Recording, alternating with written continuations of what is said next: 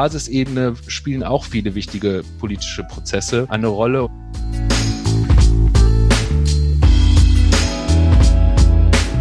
Partei ist kein Selbstzweck, ist kein Machterhaltungsladen, sondern es geht darum, politische Willensbildung zu betreiben. Und schon sind wir bei der 17. Folge des Grünfunk Düsseldorf. Das Jahr schreitet voran und damit nähern wir uns auch den Vorstandswahlen. Hallo Simon. Grüß dich, Stefan. Genauso sieht es aus. Am 13. März findet voraussichtlich die Jahreshauptversammlung der Grünen hier in Düsseldorf statt. Natürlich digital, anders aktuell nicht möglich. Und wie du bereits erwähnt hast, werden auch die Vorstandswahlen da ein großes Thema sein. Und was da so wie ablaufen wird und welche Aufgaben so ein Vorstand hat und was sich ändern wird hier bei uns im Kreisverband, Darüber sprechen wir mit Lukas Kockmann, seines Zeichens noch Beisitzer im aktuellen Vorstand. Und dieses noch deutet schon an. Es gibt große Veränderungen, aber dazu erzählt uns der Lukas jetzt mehr. Hören wir rein. Herzlich willkommen an Lukas Kockmann. Hallo Lukas. Schön, dass du da bist. Grüß euch, freue mich. Wir freuen uns, mit dir zu sprechen. Bevor wir loslegen, auch wenn dich mittlerweile sicherlich viele hier im Kreisverband kennen, magst du dich einfach einmal kurz vorstellen? Ja, sehr gerne bin jetzt mittlerweile schon seit fünf Jahren hier in Düsseldorf und wie wir gerade im kurzen Vorgespräch nochmal feststellen konnten, auch seit fünf Jahren im Kreisvorstand der Düsseldorfer Grünen. Jetzt seit der Kommunalwahl auch im Stadtrat.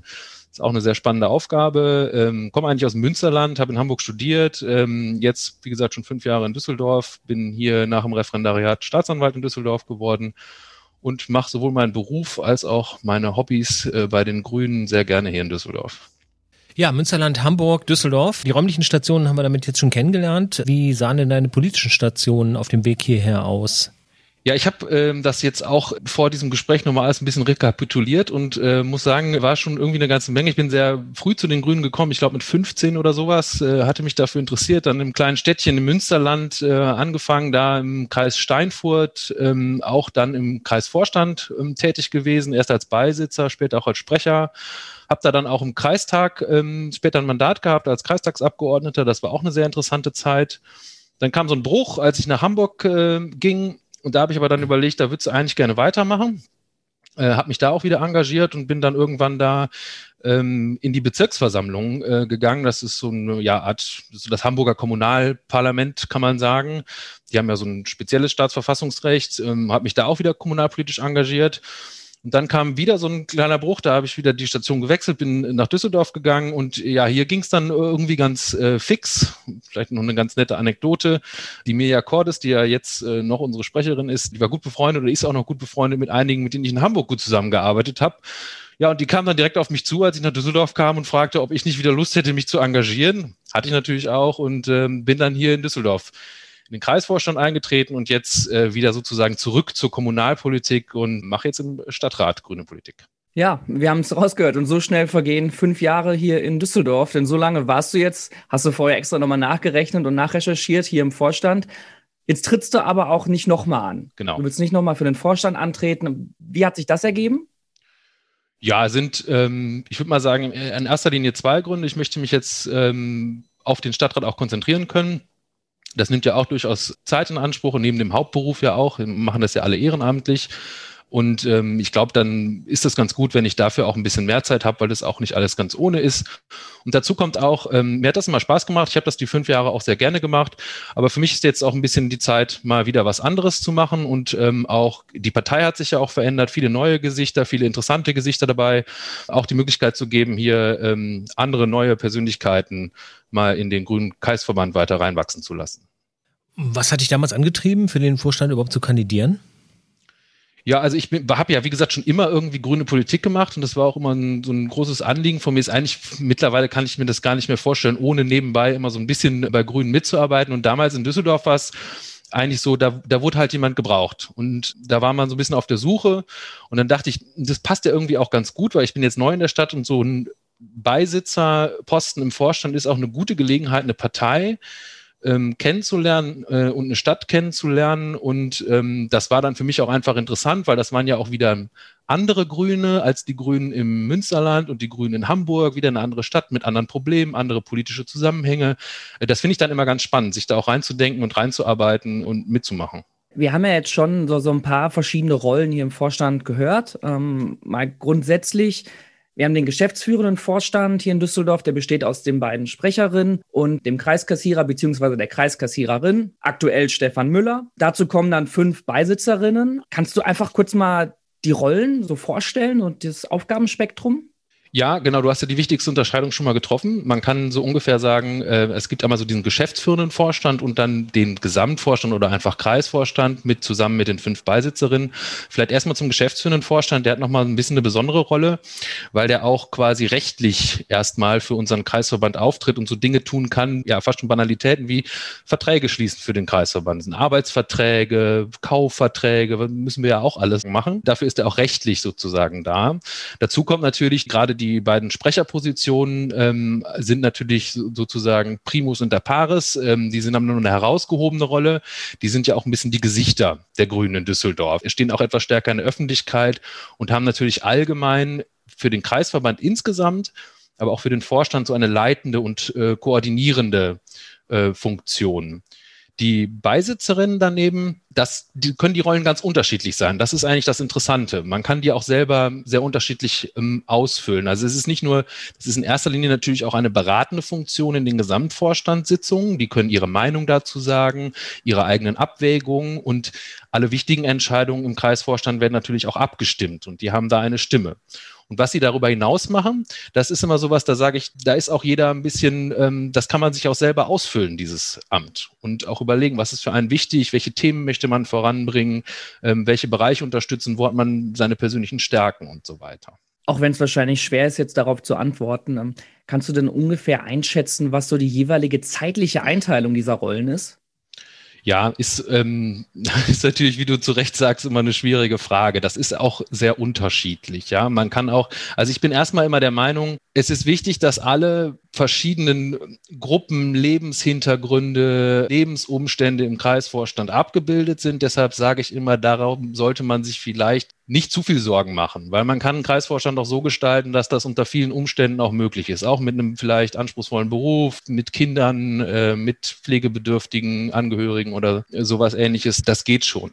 Aber man muss natürlich ein paar Stunden äh, in der Woche investieren. Also ich würde mal so vielleicht grob, ja, drei bis fünf Stunden vielleicht als Durchschnittswert, dann gibt's mal mehr Termine, mal weniger, ist gerade Wahlkampf, ist kein Wahlkampf, sind Schulferien. Das ist eher so im Beisitzerbereich.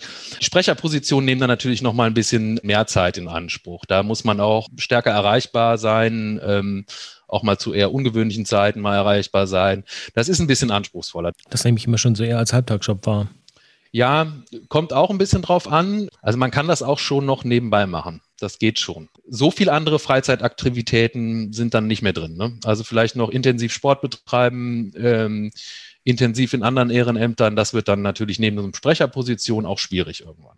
Du warst in den vergangenen fünf Jahren unter anderem für die neuen Mitgliederabende verantwortlich. Was waren sonst deine Hauptaufgaben in dieser Zeit?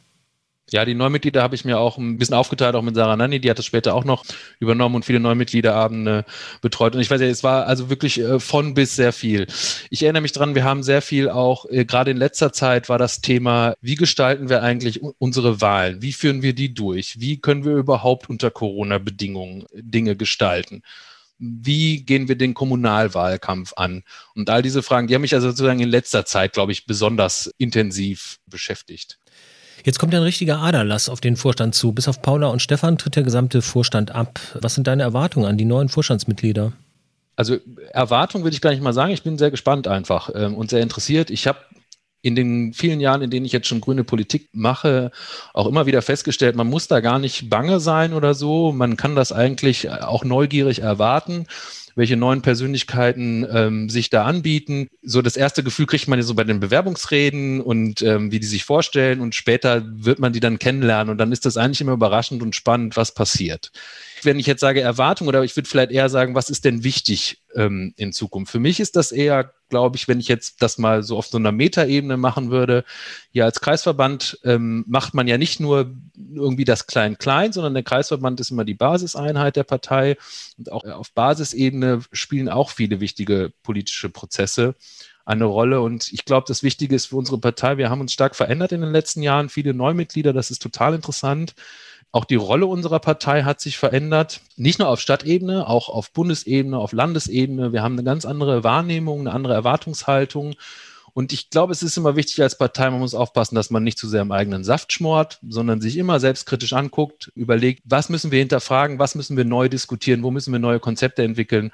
Weil so ein grünes Selbstverständnis ist ja auch, Partei ist kein Selbstzweck, ist kein Machterhaltungsladen, sondern es geht darum, politische Willensbildung zu betreiben, aufzunehmen, was ist den Leuten wichtig, was sind unsere Probleme und selber Konzepte und Lösungen anzubieten.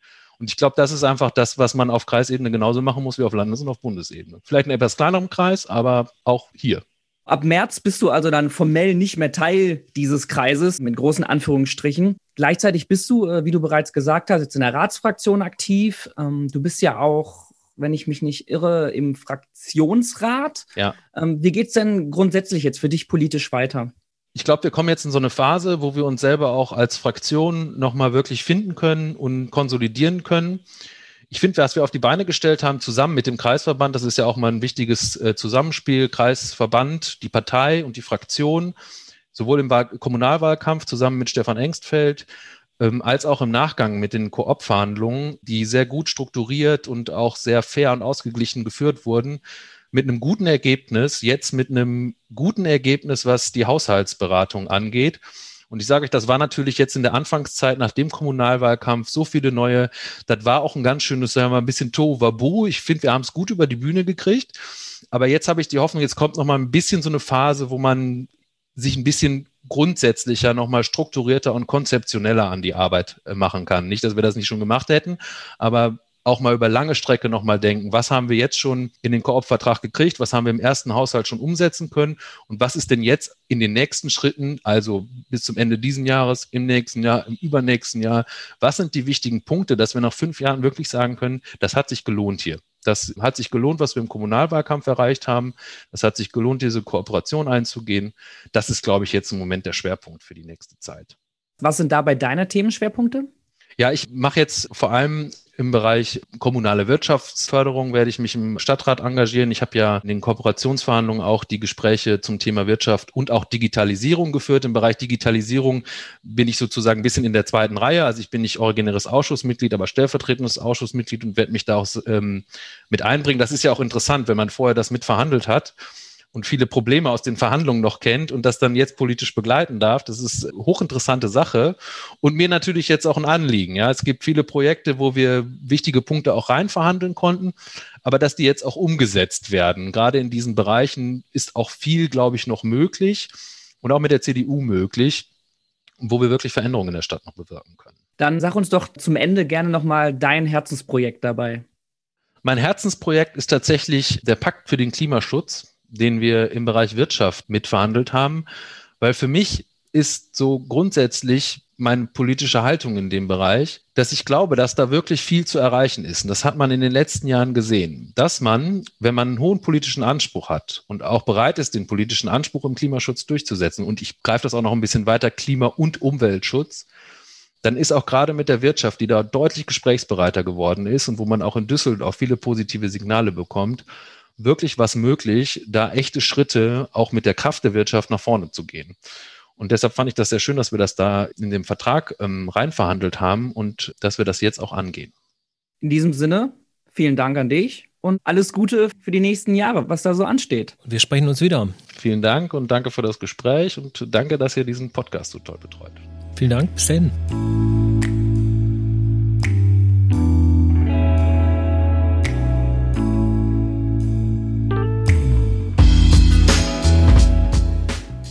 Ja, und im Anschluss an dieses Interview hat Lukas auch sofort weitergemacht und einen Infoabend moderiert, bei dem einige interessierte TeilnehmerInnen natürlich auch wieder online zugegen waren, von denen sich ein Teil zumindest schon mal interessiert gezeigt hat, am zukünftigen Vorstand mitzuwirken. Die Vorstandswahlen sind aber noch ein bisschen hin. Ihr hört uns vorher wieder und zwar in zwei Wochen. Worum es geht und mit wem wir sprechen, das werdet ihr dann hören. Bis dahin. Bis dahin.